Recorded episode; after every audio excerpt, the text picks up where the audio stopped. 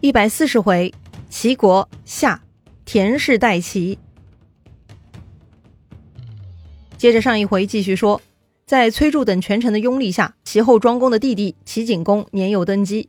他呢在位五十八年，是齐国历史上统治时间最长的国君之一了。齐景公小的时候呢，权臣内斗夺权，十几年之后呢，轮到他亲政。他呀虚心纳谏，放手让贤臣治理国家，使齐国一度恢复繁荣。百姓安居乐业，齐国的国力呢也大幅改善了。齐景公早年呢很想恢复齐国霸业，特别注意外交细节，那是不卑不亢，很有分寸的。齐景公的文治武功使齐国呀得以强盛一时。齐景公重用了晏婴这些贤臣，晏婴很有名啊，小学语文书中就有晏子使楚的故事，说的就是晏子在外交方面的才能。什么张雀成鹰，挥汗成雨，比肩计种，哎，这些呢都是晏子很机智的维护齐国颜面而说出来的繁荣昌盛。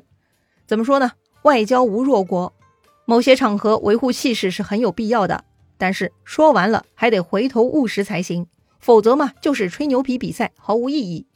齐景公时期，齐国确实实力恢复了很多，同时呢也把从陈国移民过来的田氏给养肥养大了。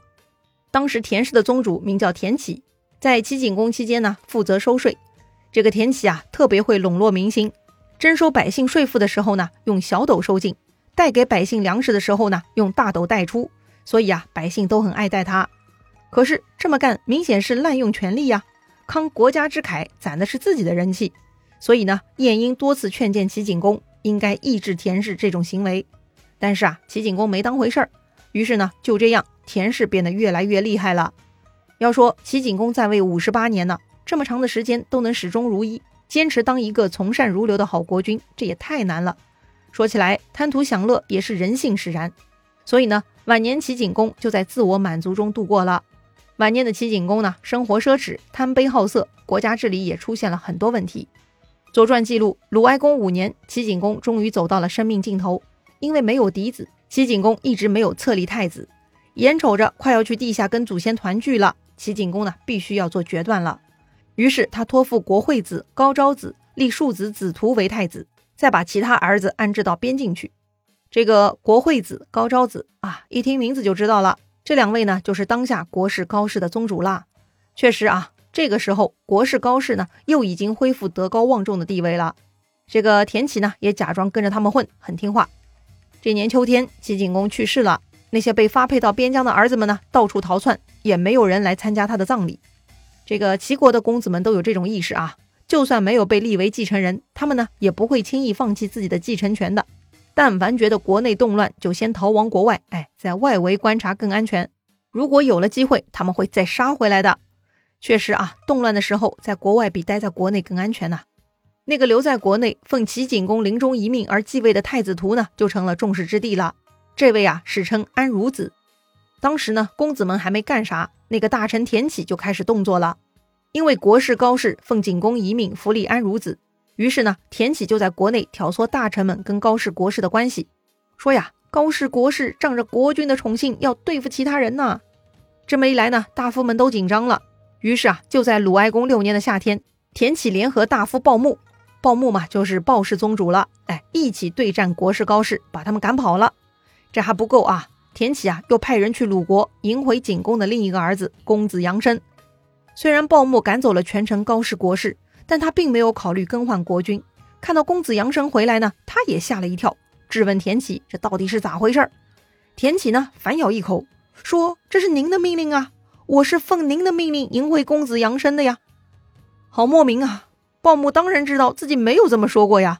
但这个时候呢，公子阳生开口对鲍牧说话了。他呀，向鲍牧连连磕头，说呀：“您是奉行道义的人，要是我被立为国君，也必定不会杀掉您这样一个大夫；要是我做不了国君，相信您也不会杀掉我这个公子。合乎道义就做，不合道义就罢，全都听从您的安排。无论废谁立谁，只要不致出现动乱，就是我最大的愿望。”哇塞，这么诚恳的态度！说的这么好，鲍牧也不忍心了。哎，公子阳生和公子图，谁又不是国君的儿子呢？可不是吗？其实都一样哈。鲍牧呢这就同意更换国君了。于是当了十个月的国君安孺子和他的母亲呢就被遣送到边疆去了。后来呢，安孺子还被田启派人给杀害了。而鲍牧呢，这就是被田启给操控了。还记得鲍牧吗？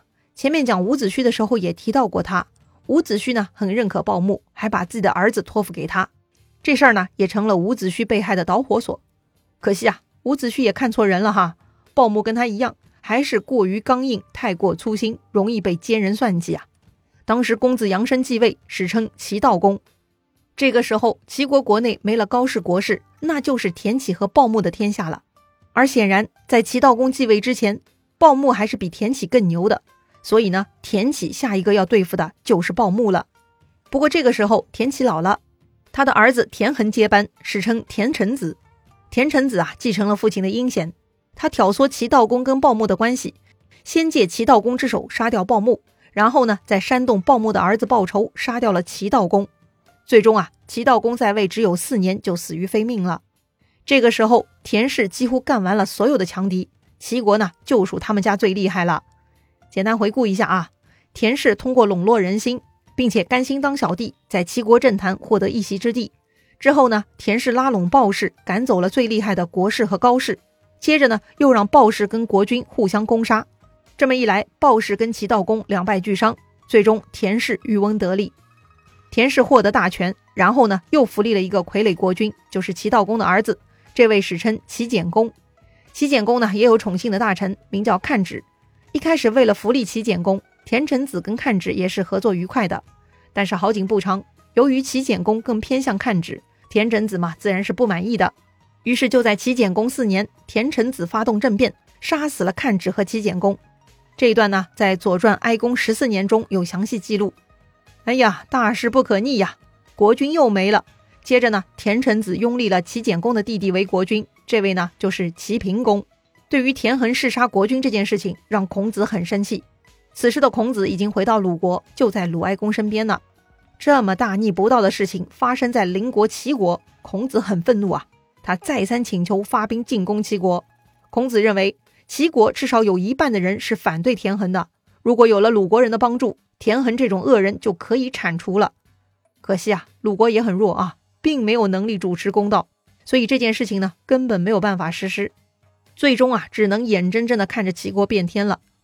从这一点来看呢，孔子的眼光也是很准确的，他似乎可以预见田氏最终会取代姜氏，成为齐国的新主人呐。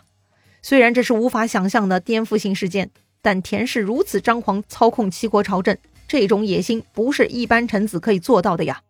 话说齐平公是春秋时期齐国最后一位国君，后面呢又传了两代，到了战国初期，姜氏齐国呢就被田氏给灭亡了。